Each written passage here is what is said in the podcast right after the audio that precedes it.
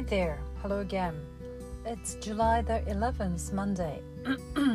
Today I'd like to talk about how my preparation is going.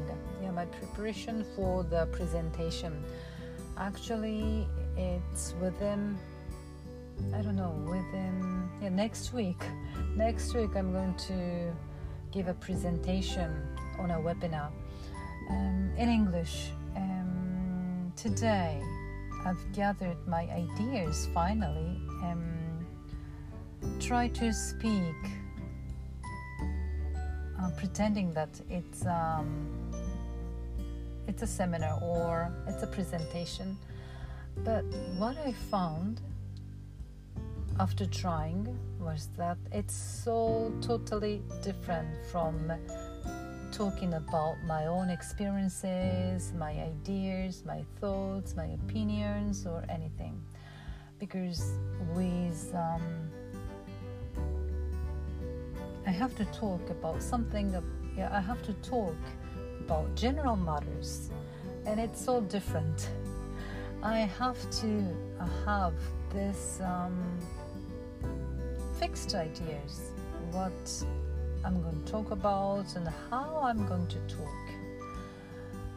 Um, so, yeah, I started speaking. I recorded it, um, audio recorded it, but I haven't uh, listened to it because it's obvious that it's.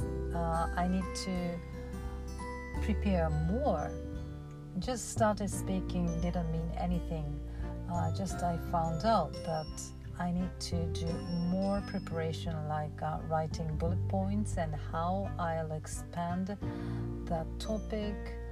And otherwise, I wouldn't um, keep speaking for 30 minutes. Um, and my point would, would blur.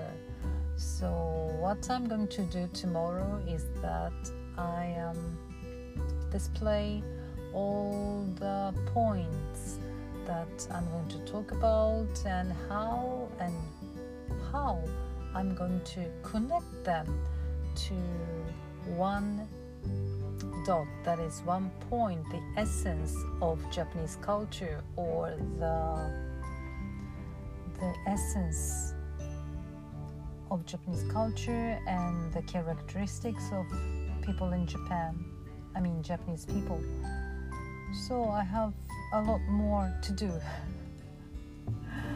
um, yeah, I don't have many days to prepare and practice. Definitely, I need to practice speaking next week. So I have to finish this preparation of the, my thoughts and how I um, present and what order and how within this week within the sick within a few days then i start practicing speaking actually. So that's it. Thank you very much. Bye